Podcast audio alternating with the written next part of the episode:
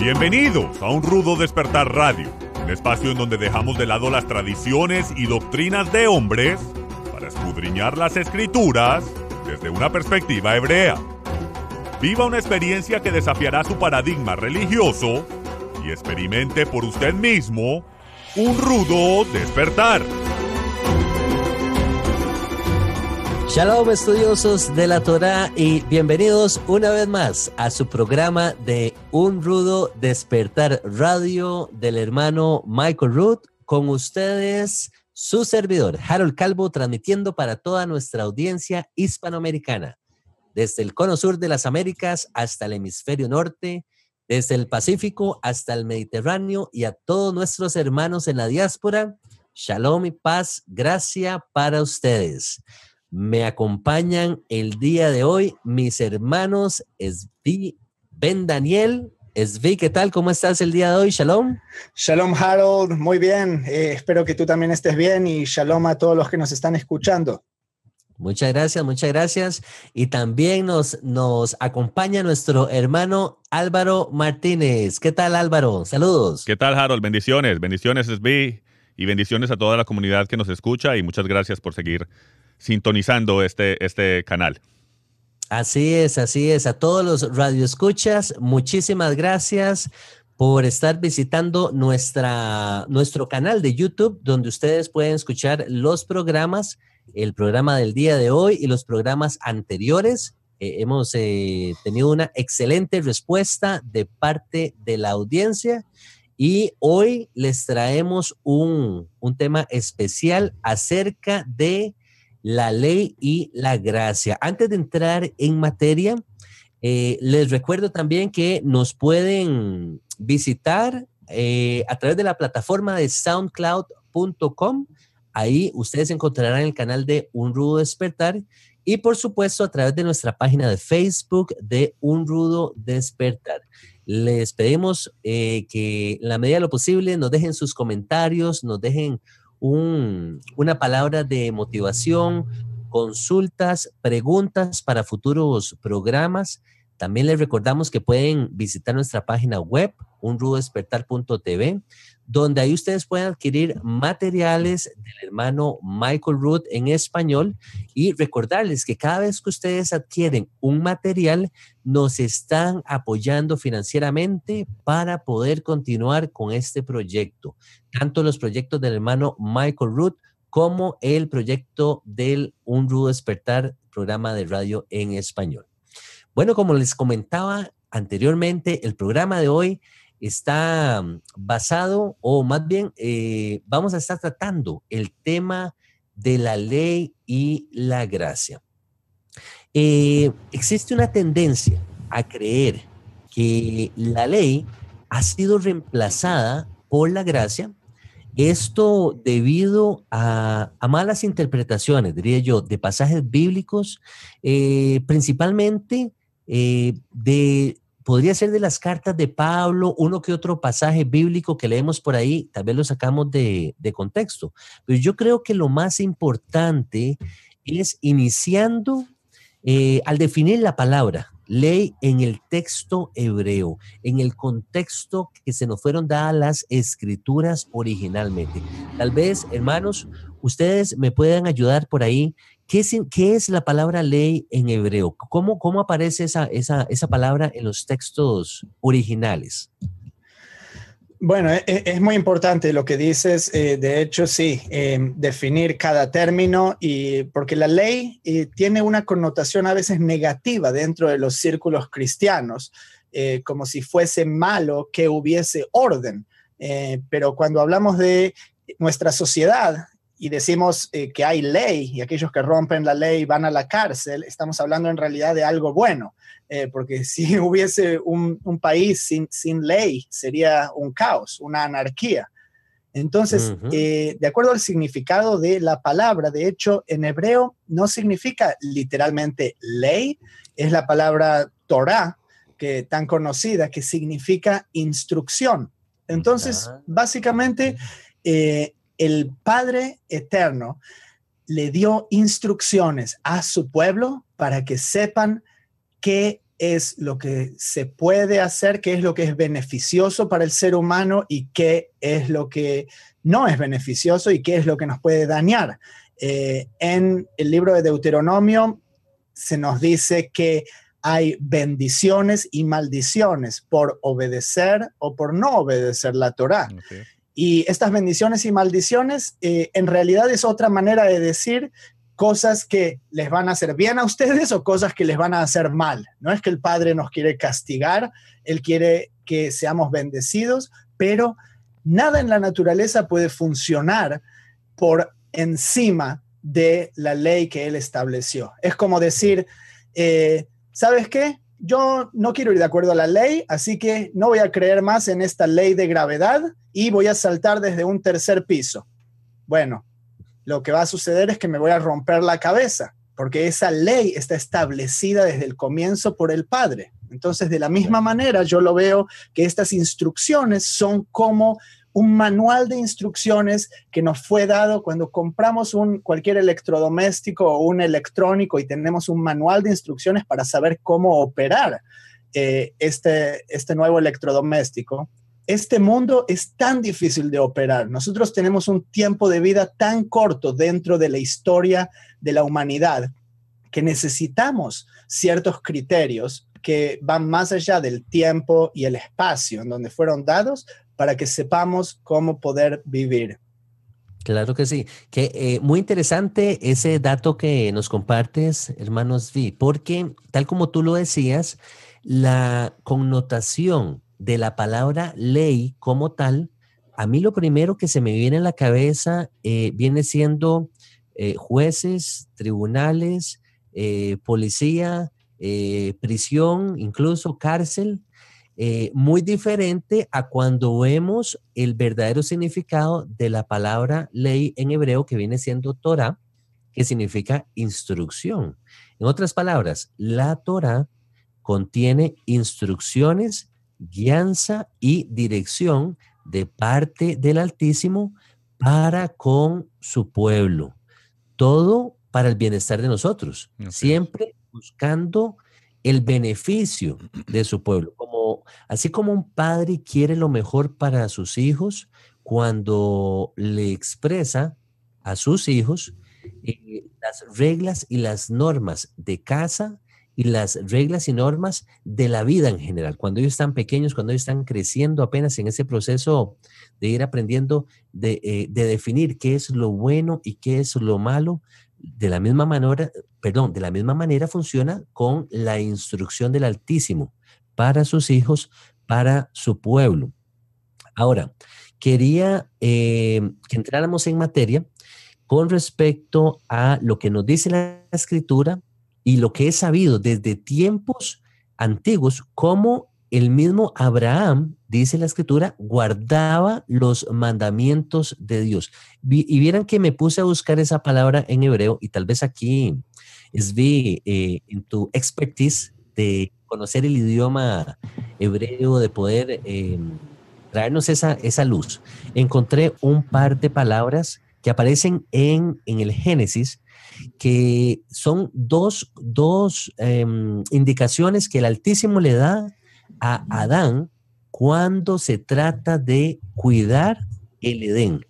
Y encuentro que esas palabras dicen, al menos en, en la Reina Valera, aparecen en español como labrar y cuidar el Edén. Dice que en el principio Adán fue puesto en el jardín del Edén para abat y shamar.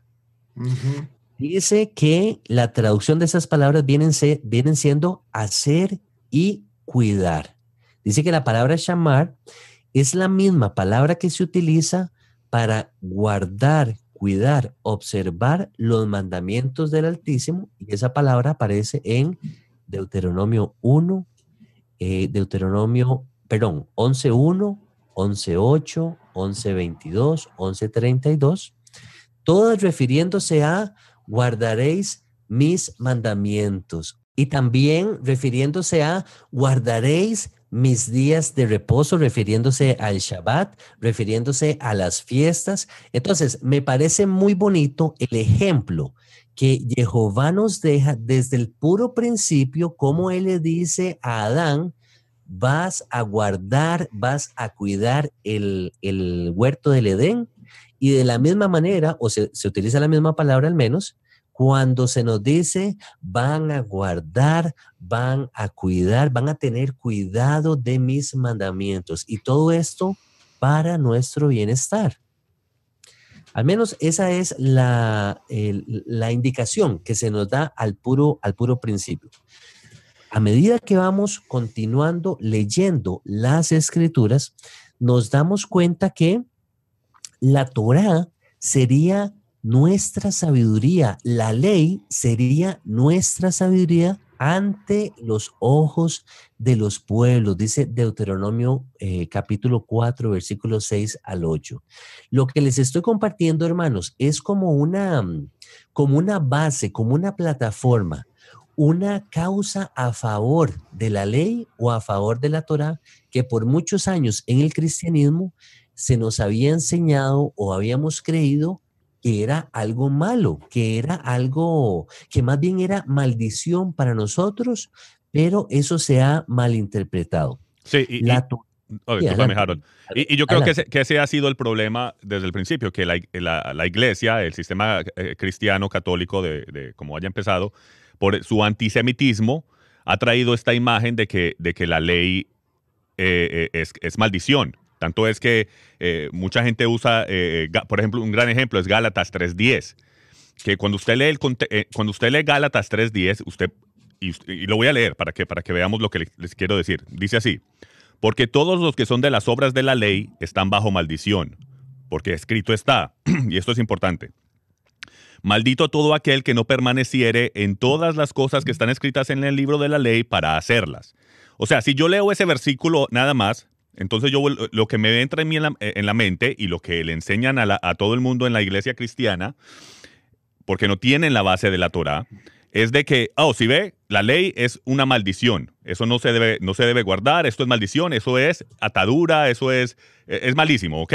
Pero como dice ahí, porque escrito está, esto es una cita directa, aquí, aquí el, el escritor de Gálatas está citando directamente de Deuteronomio capítulo 27, versículo 26, donde se habla, donde en el, contexto de, Deuteronomio 27 está hablando de todas las maldiciones. Recuerden que en, Deuteronomio eh, eh, uh, llegaron y dieron, se dispararon en la montaña, empezaron a decir las bendiciones por guardar la ley y las maldiciones por no guardar la ley, las instrucciones, la Torah, la forma de caminar, de agradar a Dios. Y, tanto es que es bendición para nosotros, no es. Dios no está ganando nada con que nosotros eh, eh, eh, guardemos la Torah. Es, o sea, es, bendición para nosotros, no para Él. Entonces, cuando Él está dando estas maldiciones, en el versículo 27 del versículo 26 de Gálatas dice, maldito, y lo quiero buscar, discúlpenme que me demore, no lo tenía preparado, lo que puso aquí fue... No te preocupes, no te preocupes. En el contexto, para ir añadiendo a lo que tú vienes diciendo, hermano Álvaro, eh, podemos ver que Israel ha entrado en un pacto con el Altísimo eh, a, través, a través de la Torah. Entonces, lo que Pablo se está refiriendo en ese pasaje es que si ustedes rompen este pacto de la Torah, de la instrucción del Altísimo. ¿Cómo es que dice? lo voy a leer. Deuteronomio 27, 26. Pablo, esto, esto, y Pablo está citando directamente. Recuerden que Pablo es un hombre que él estudió bajo Gamaliel. Y para estudiar bajo Gamaliel, usted tenía que tener la Torah memorizada. O sea, él no se está inventando esto y lo está sacando fuera de contexto. Él sabe directamente, él sabe exactamente qué es lo que dice Deuteronomio 27, 26 y él sabe lo que significa en contexto. Y en contexto es que están dando las maldiciones por no guardar la, la, Torah. Y en el, en el 27-26 dice, maldito el que no confirmare las palabras de esta ley para cumplirlas, y todo el pueblo dirá amén. Él está diciendo, maldito el que no, el, que no cumple la, Torah, y todo el pueblo dice amén, porque es verdad, ellos entienden que, que guardar la Torah es una bendición. Eh, eh, si, si, seguimos, y ahora, y si vas al versículo, en ese mismo Gálatas, el versículo 12, habla de que, de que mm, y, mire, y miren el versículo 12, en el mismo Gálatas 3, versículo 12, dos versículos después dice, la ley también no es de la fe, sino el hombre que los hiciere vivirá en, los, vivirá en ellos.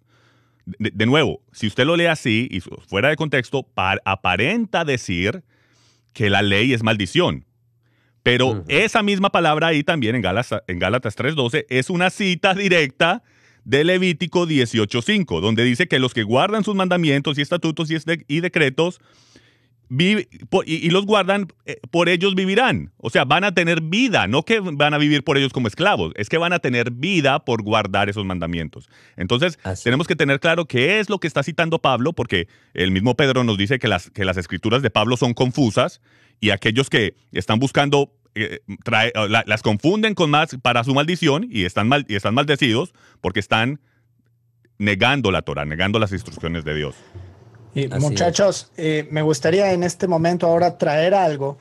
Eh, o sea, ¿de dónde viene esta creencia que la ley y la gracia son cosas separadas o incluso eh, opuestas? hay una teología que se llama el dispensacionalismo, que fue sistematizada en los años 1800. O sea, imagínense, tampoco hace tanto.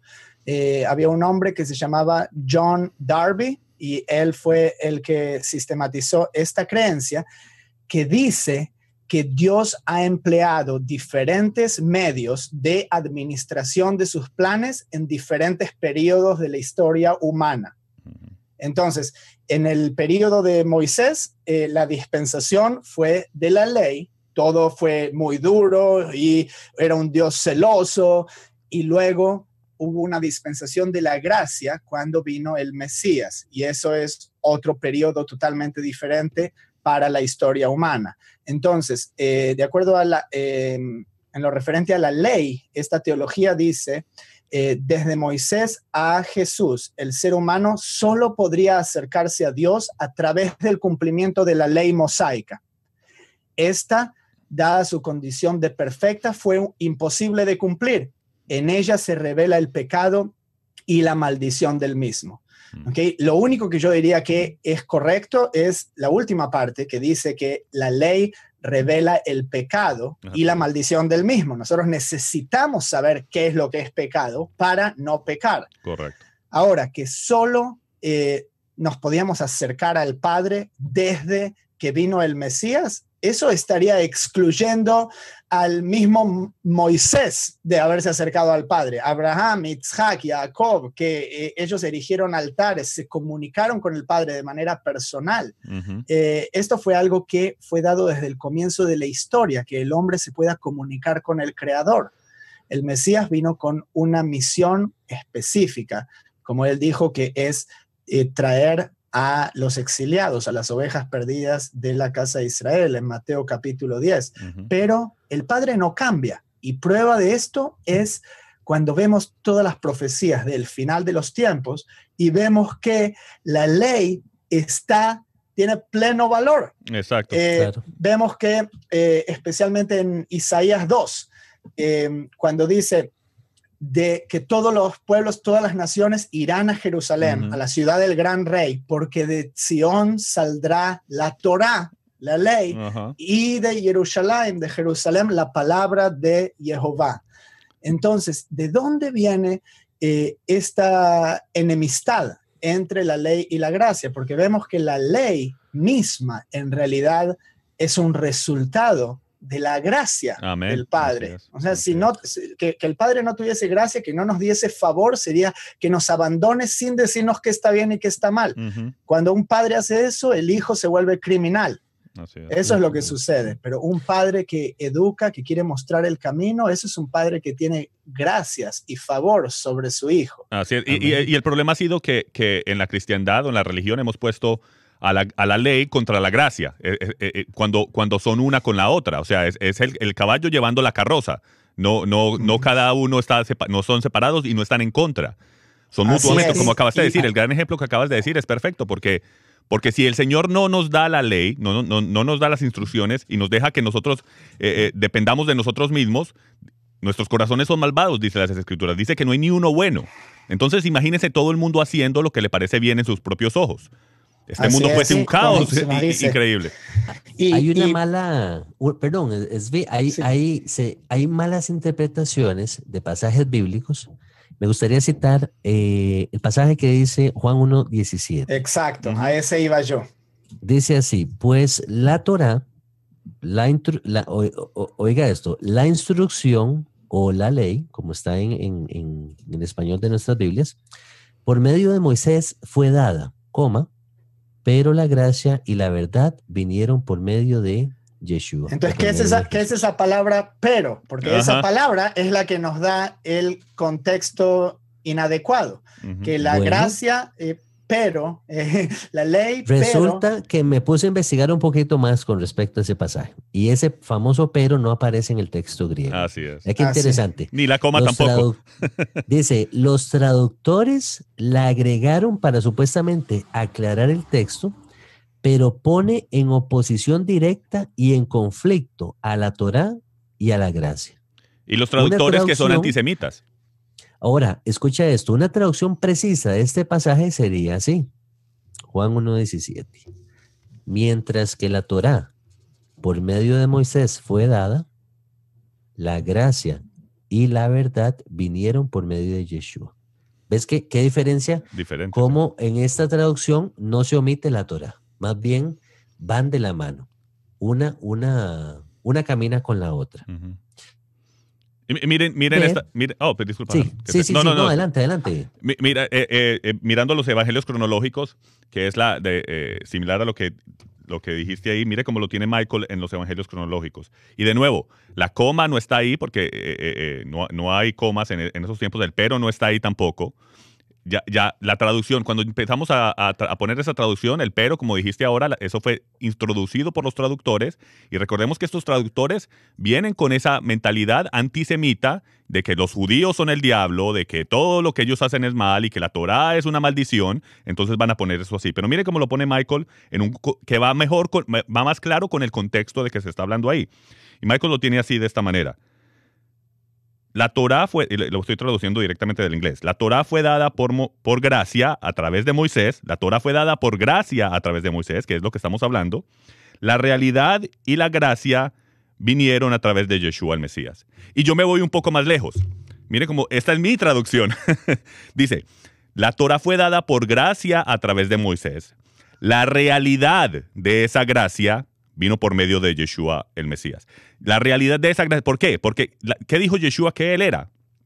Que él era la Torá, que él era esa misma. ¿Cómo Yeshua va a abolir lo que él, dijo, lo que él dice que él era? Él dijo que él era el camino, la verdad y la vida, que era un modismo en el primer siglo para dirigiéndose a la Torá, hablando de la Torá. Entonces yo lo veo como que la realidad de esa gracia que se le entregó a Moisés es Yeshua y vino como Yeshua, vino como la palabra hecha carne, como nos lo dice Juan 1.1. Así es, y la gente tiene que entender que este dispensacionalismo y la era de la ley y luego la era de la gracia, eso va de la mano con la teología de reemplazo. Así es. Que eh, de una manera él tuvo esta dispensación para con el pueblo de Israel y ahora con otro pueblo, el Israel espiritual, eh, que es eh, lo que se desenvolvió como el cristianismo, él tiene otra dispensación, que es por medio de la gracia. Entonces, imagínense ahora, o sea, yo como judío diría, eso no es justo. o sea, eso realmente no es justo, pero nosotros sabemos que tenemos un Dios que no cambia. Entonces, si Él se relaciona de una manera con el pueblo de Israel, él se va a tener que relacionar de la misma manera con cualquiera que quiera ir a, él, porque hay solo un camino. No hay diez caminos, hay solo un camino y cualquiera que quiera llegar a él va a ir por el mismo camino, que Yeshua simboliza exactamente, porque él es la Torah hecha carne. Y mire, y se lo pongo de esta manera. Todos los versículos, cuando, y, y, eso, y así es como yo leo las escrituras. Cuando yo leo las escrituras y estoy en el Nuevo Testamento y hay un versículo que aparenta decir, aparenta irse en contra de la Torah, se los voy a poner y, a lo mejor sea controversial, pero si, si aparenta decir que está en contra de la Torah, o, pasaron dos cosas. O está manipulado, fue manipulado y, está, eso es, y eso lo cambiaron como debería, lo que en verdad debería decir, o no estamos entendiendo lo que está diciendo en verdad. Si solo le entra el pensamiento en la mente de que esto, de que esto está en contra de la ley, entonces o no entendiste lo que, está, lo que estás leyendo o el versículo está manipulado. Porque les aseguro que ningún apóstol, ningún discípulo de Yeshua, ninguno de los escritores de, de nuestras escrituras, lo que llamamos las escrituras, hubiera dicho ni nunca pensó en su mente que la Torah era una maldición. Se los aseguro. Así es, y yo te quiero contar eh, de mi propio testimonio, eh, estando en Israel y conociendo de Yeshua, estando allí. Em, luego, cuando comencé a leer más y a aprender todo lo que Yeshua había enseñado y vi que nada contradecía la Torah, luego cuando me, me comencé a meter en Pablo, tuve como una hostilidad eh, por ciertas cosas que yo leía que a mí me parecían que él estaba en contra de la Torah. Entonces, ¿qué es lo que yo hice siendo un bebé en la fe? Pues también ahí es cuando estaba comenzando a leer y estudiar hebreo y a observar eh, los mandamientos, el Shabbat y las fiestas y, todo. Em, lo que yo hice fue, dije, no voy a leer a Pablo, porque, o sea, lo leí lo leí y vi que Pablo decía, no me sigan a mí, sigan al Mesías como yo sigo al Mesías. Entonces yo dije, bueno, si yo aprendo directamente de lo que dice el Mesías, que en realidad él está enseñando el corazón de la Torá, el corazón de cómo se juzga con compasión y rectitud, eh, dije, bueno, no voy a leer a Pablo y voy a leer la Torá, los profetas y lo que, todo lo que enseñó Yeshua, porque Pablo no le estaba enseñando a todo el mundo, no le estaba enseñando a un argentino en el siglo XXI y a un africano de la, europeo de la Edad Media. Él estaba enseñando a una congregación en particular.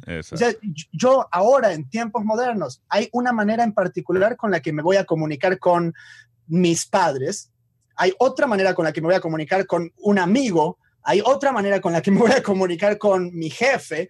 Eh, entonces, él le está hablando a un grupo de personas en particular y en un tiempo particular.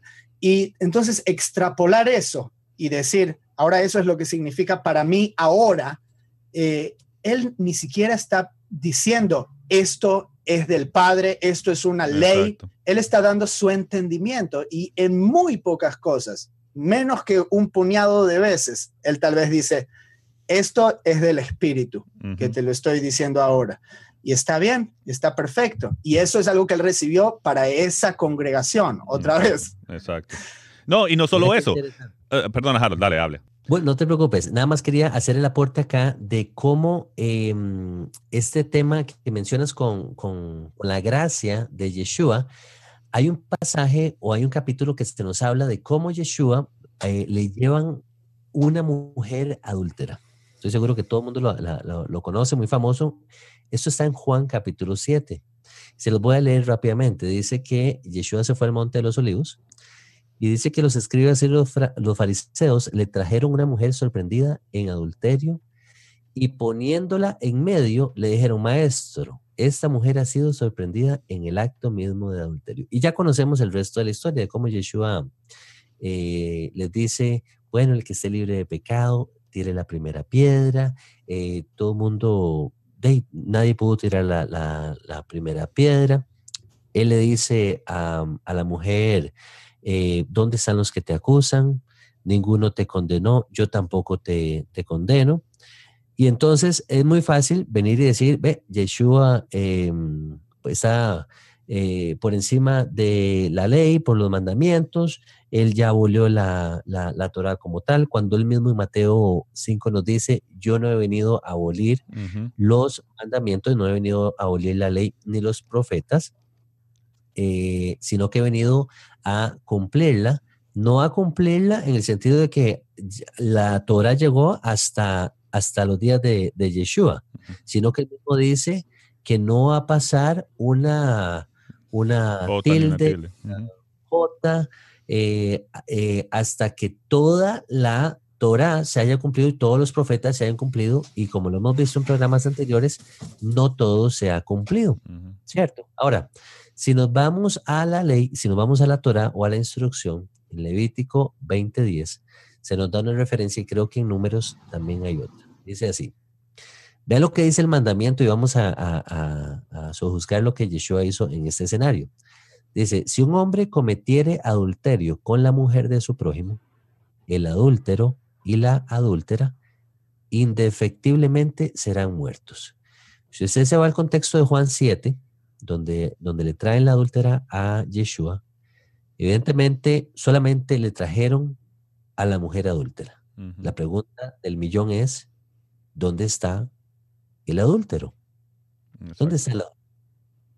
Bueno, no sabemos, porque no, no aparece en, el, en la historia. Lo que sí sabemos es que le trajeron a la mujer adúltera, lo cual me lleva a determinar lo siguiente. La Torá nos fue dada para emitir juicios justos, dicen los salmos, juicios justos. Entonces, hubiera sido justo de parte de Yeshua decirle a todo mundo, sí, apedreen a esta adúltera, solamente a ella, o hubiera sido justo haber traído al adúltero y a la adúltera al mismo tiempo para entonces poder emitir un, un juicio. Entonces yo veo la aplicación de la Torah misma en, en los juicios que Yeshua da al, al, pueblo en ese, eh, en ese momento, a su, a su audiencia. Yo, yo no lo veo a él transgrediendo la Torah, más bien veo eh, eh, poniendo la, la, la Torah por encima de todo. Me llama muchísimo la atención ese, ese escenario. ¿Qué ibas a decir, este, hermano Álvaro? Eh, ya ni me acuerdo. bueno, déjame agregar algo más acá. Mira lo que dice Deuteronomio 6, 1 al 2. Dice que la Torah nos dice que íbamos a enseñarles los mandamientos a nuestros hijos para que sus días sean prolongados. Entonces yo pregunto lo siguiente, si la Torah o si la ley de Dios es maldición, ¿cómo es posible que el Altísimo nos dijera, le dijera a su pueblo, que le enseñáramos esta ley a nuestros hijos para que sus días sean prolongados? Existe una contradicción ahí, ¿ok? Porque el Altísimo no va a querer más que prolongar nuestra vida, más que darnos salud, más que darnos bienestar, siempre y cuando guardemos sus mandamientos. Entonces, ¿en qué momento fue que, que, Jehová cambió? ¿En qué momento fue que, que, el Creador dijo, no, ya la Torah fue bendición antes y ahora la Torah fue, ahora es maldición, ahora después de que... Muchachos, sí. Les quería hacer una pregunta. A ver, a ver si, a ver quién estudió. ¿Saben de dónde, de dónde viene la palabra gracia en la Torah? ¿O cuándo es la primera vez que aparece? Eh, bueno, yo tengo aquí un dato que interesantemente tenía que ver, eh, está relacionado con eso. Creo que, pero si, si gustas, Esfi, puedes ir adelantándolo. Ok, entonces la primera vez que la palabra gracia aparece, y es muy importante cada vez que una palabra aparece por primera vez en las escrituras porque es como que nos va a traer a lo que fue el significado originalmente. A veces también puede cambiar lo que es el significado, cómo cambió el significado desde el tiempo de Reina y Valera hasta nosotros, también del tiempo desde Génesis hasta el rey David. Tenemos miles de años, entonces el significado puede cambiar. Pero en Génesis 6.8 dice, que Noé, Noah, encontró gracia, gen, en los ojos de Jehová. Y este es uno de los versos más hermosos y poéticos en las escrituras, porque el nombre de Noé, que es Noah en hebreo, tiene solo dos letras, non, het. Él encontró gracia que es gen en hebreo, que son las mismas dos letras de su nombre, pero al revés. Wow. Entonces, sí, la nun y la het, eh, pero gracia, gen es het, nun. Entonces, Noah encontró gen en los ojos del Eterno, su mismo nombre que su padre le puso, eh, Lamech, ya profetizaba lo que iba a ser eh, su vida y su misión. Entonces, eh, él encontró gracia. Y esta palabra gracia, que tiene solo dos letras, tiene que ver con em, proteger la vida. Mm, Eso es lo que, lo que gracia significa. qué hermoso es, tiene todo el sentido porque la misma obediencia de Noé lleva a la liberación y a la salvación del, del ser humano. Así es. Él creyó en Jehová, actuó según sus instrucciones, lo cual lo vino a salvar a él, a su familia, del juicio. Sin la Torah haber él- sido dada todavía. sin la Torah haber, haber sido dada todavía y por ende viene y salva al, al- a la raza humana. Entonces, ve qué interesante. Es- aparece la gracia, pero va ligado con, con la obediencia, en este caso de, de- de Noé. Así es. Así es, sí. ¿Y sabes, sabes otra vez dónde aparece esta palabra? Esto les, les va a gustar. Esta palabra aparece muchas veces, pero una vez muy famosa es en el libro de números, en la bendición de Aarón. Mm. Dice en hebreo, eh, Yevarejeja Jehová veishmereja, que Jehová te eh, guarde y te bendiga. Yaer Jehová panav eleja, que el Señor resplandezca su rostro sobre ti. Ve Yehuneja. Esa palabra, ve Yehuneja, escuchan en el medio gen. tienes la letra Het y Nun, y Ejuneja significa que el Señor te, dé gracia, sea gracioso, o sea, es, es muy raro y muy abstracto el significado en español, a mí me parece, y, y en inglés tengo la misma sensación. Eh, no, no es muy gráfico, pero en hebreo significa proteger la vida, proteger la semilla. Qué hermoso. ¿ah? Sí. Mira, mira el dato que tengo por acá. Moisés, ahora que estamos hablando de, de, de Moshe, de Moisés, dice, Moisés vio la gracia como un tipo de requisito previo para conocer los caminos de Jehová que le permitían conocer al Todopoderoso. Y mira la referencia bíblica, dice en Éxodo 33, 13 al 14. Ahora pues, si he hallado gracia en tus ojos, te ruego que me muestres ahora tu camino para que te conozca y halle gracia en tus ojos. Y mira que esta gente es pueblo tuyo. Y él dijo, mi presencia irá contigo y te daré descanso. Y luego en Éxodo Wow. 34 dice, entonces Moisés apresurándose bajó la cabeza hacia el suelo y adoró. Y dijo, si ahora, Señor, he hallado gracia en tus ojos, vaya ahora el Señor en medio de nosotros porque es un pueblo de dura cerviz y perdona nuestra iniquidad y nuestro pecado y tómanos por tu heredad. Amén. Entonces, qué, qué, qué hermoso eh, este, este concepto de gracia que nos comparte Moisés, que nos da un poco más, más de luz. Yo la gracia la entiendo de esta manera también. Israel entró en un pacto con el Altísimo. Israel fue el que quebrantó ese pacto con el Altísimo. Y el Altísimo mismo se encarga de brindarnos una nueva oportunidad para volver a entrar al pacto, eh, a un pacto renovado a través del sacrificio de Yeshua. Eso es gracia. Porque cuál era nuestra condición y cuál era nuestro, nuestro futuro o, y cuál era nuestra paga a causa de haber, o cuál era nuestra sentencia más bien, por haber quebrantado nosotros el pacto, por haber quebrantado nosotros la instrucción, la ley de Jehová. Era muerte, Alejados de Dios, así es. Así- pero lo- hallamos gracia y entonces Él proveyó una solución, proveyó a Yeshua como el Cordero. y- y se lo, y se lo do- y se lo doy más, de- más detallado. Ajá. Israel, lo que he hablado en todos los episodios.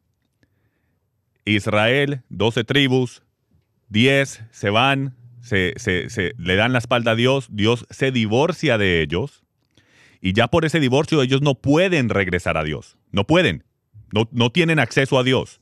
Están dispersos por todo el mundo, ellos no pueden regresar a Dios porque Él les da carta de divorcio.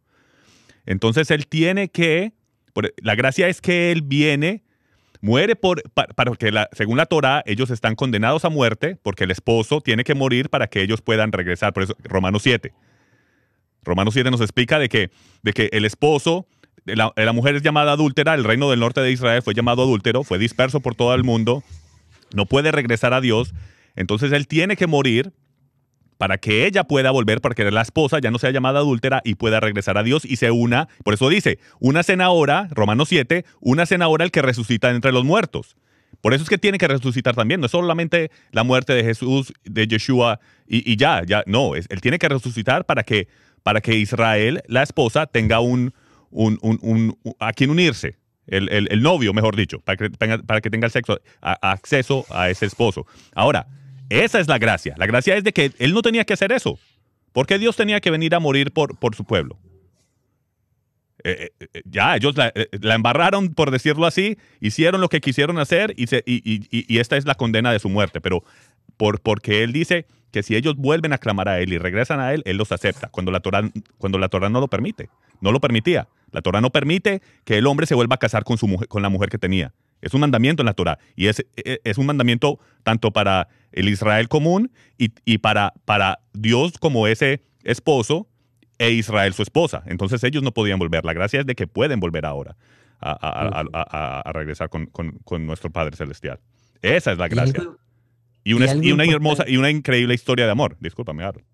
Y no hay problema. Lo importante aquí, Álvaro, también quería señalar es que las bendiciones de la ley o las bendiciones de la Torah estaban totalmente relacionadas con la obediencia a la misma, la obediencia a la Torah. Mira lo que dice eh, el inicio de Deuteronomio 28.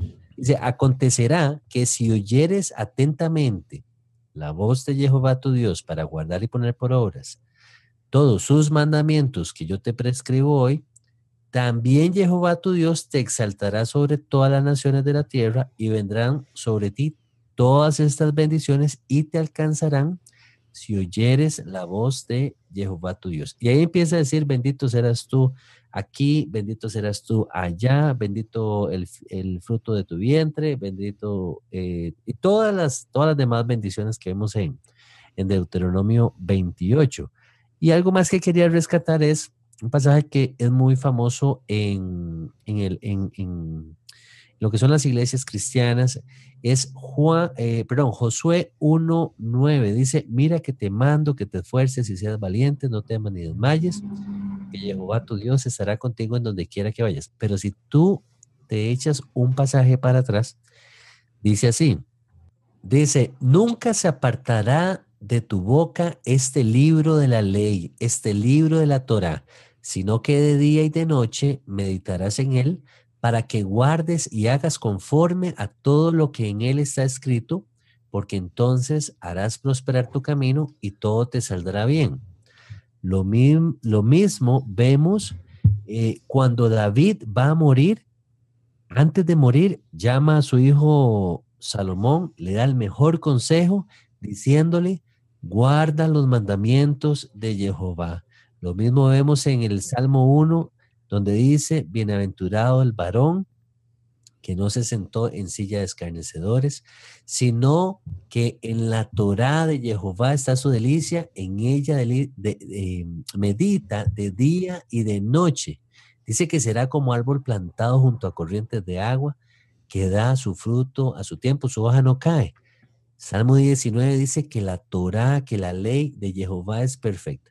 Entonces, hermanos, y los salmos están repletos, repletos de la, de la, maravillosa bendición que es la ley de Jehová, de, de, la, de lo bienaventurado que somos cuando guardamos sus mandamientos. Entonces yo quería hacer como, como ese contraste de cómo antes, en tiempos antiguos, la, la ley o la Torah de Jehová era bendición y ahora, después de que vino Yeshua, por una mala interpretación de la gracia, ya no estamos bajo esa bendición, sino que ahora esa bendición se convirtió de alguna otra manera eh, eh, en maldición.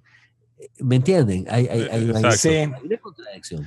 Sí, y eh, a mí me gustaría retomar aquí también, porque decía hace unos minutos sobre eh, cómo me costaba a mí entender a Pablo y tener que privarme de leer sus escritos en un comienzo. Pero em, realmente cuando uno camina por más tiempo en este, en este camino y aprende el contexto em, en el cual las escrituras fueron escritas, uno también ve cómo Pablo vivió en esa gracia, la experimentó y así es que él llegó a creer en Yeshua y que él llegó a tener sus ojos abiertos al Mesías de Israel, de perseguir a los creyentes. Eh, pero vemos también cómo él tiene un balance muy bueno. Y eh, un pasaje que quería leer en el comienzo de Romanos capítulo 6. Él dice, ¿qué pues diremos? perseveraremos en el pecado para que la gracia abunde. Entonces, eh, Álvaro explicaba lo que significa que Él tenga gracia, que nos permita retornar después de haber nosotros sido eh, extraviados del, del camino de bendición. Y sabemos que la definición del pecado es infracción a la ley. en la primera de Juan, eh, capítulo 3, 4, verso 4, eh, dice que cuando se infringe la Torah, las instrucciones que Elohim nos dio, esa es la definición de pecado. Entonces, Pablo acá dice en, en el capítulo 6 de Romanos, perseveraremos en el pecado para que la gracia abunde. Eso significa que cuando nosotros estamos en el pecado, nosotros de hecho vivimos por gracia. Porque que, si yo fuese el creador y una persona hiciese lo que yo hice en mi vida, yo no, no, me, no me permitiría vivir. Yo diría, pero ya quítalo del medio, quita del medio de esa persona y ya, ten un mundo mejor. Pero, pero, el creador tiene gracia sobre los pecados entonces nosotros tenemos que tener esa gracia también para con otros que están en otras partes del camino. Así es. Eh, si, el, creador la tiene y él sabe todo. Entonces eh, Pablo dice, deberemos perseverar en el pecado para que la gracia abunde, para que el Eterno siga mostrando gracia con los pecadores. Él dice, en ninguna manera, porque los que hemos muerto al pecado, ¿cómo viviremos aún en él? Si nosotros conocemos lo que es pecado y conocemos lo que es rectitud y no pecar y vivir en justicia, entonces debemos eh, probar al creador, debemos tentarlo para decir, sí, él tiene gracia, entonces cualquier cosa que hagamos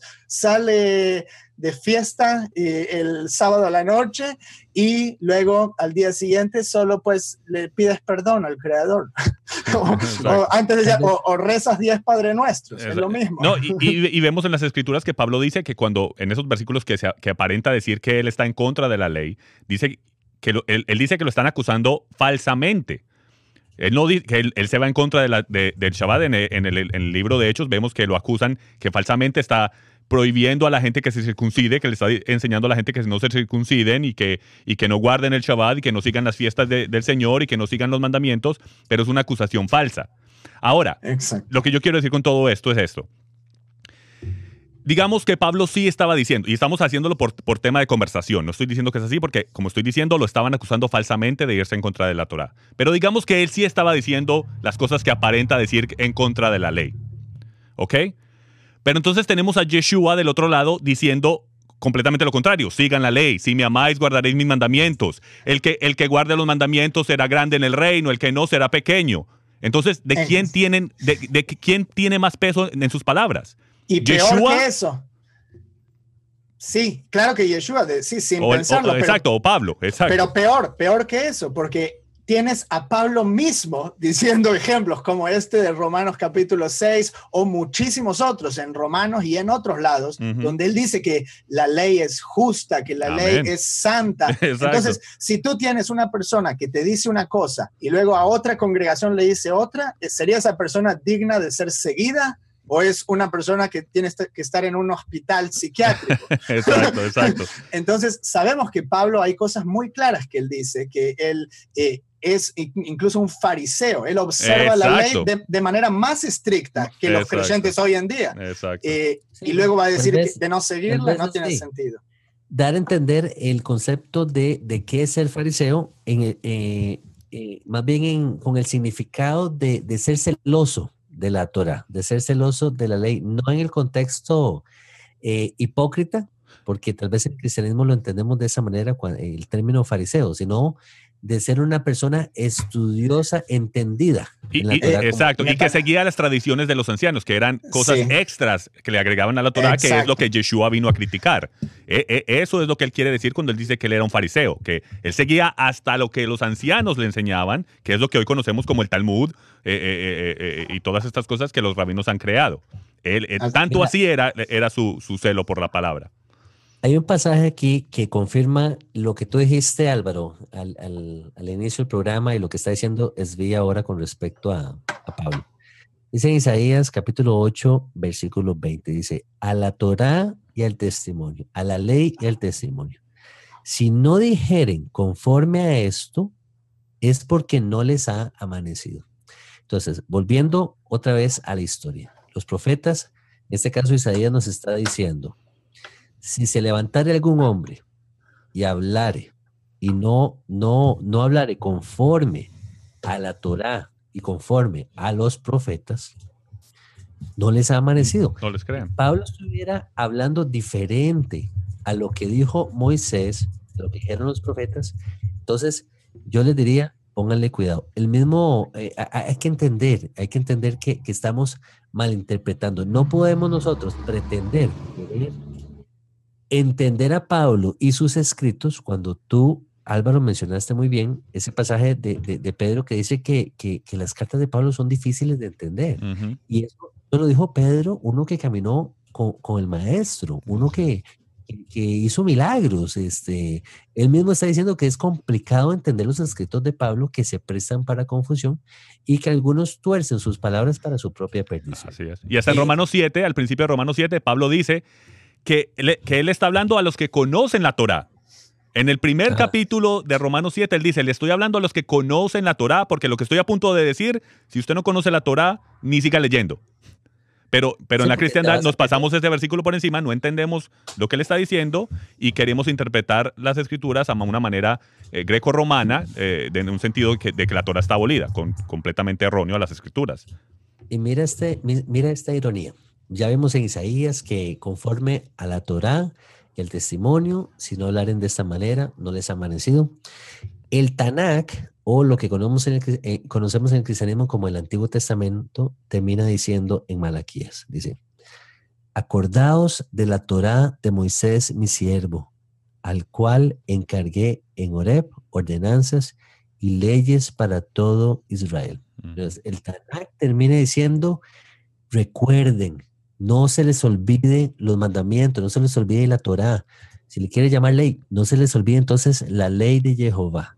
Exacto. Pasamos el, el, el, una página, pasamos la página al, al, al, Nuevo Testamento y entonces ya lo que dijo Malaquías, bastó una página para que se trajera abajo todo lo que hay en el Tanakh, todo lo que hay en el Antiguo Testamento, todo lo que dijo Moisés. ¿Cómo es la cosa? O sea, eh, eh, entendamos, entendamos el contexto, no, no estamos... Eh, eh, Ahí está un Dios que cambia. Si pensamos así, es un Dios que cambia.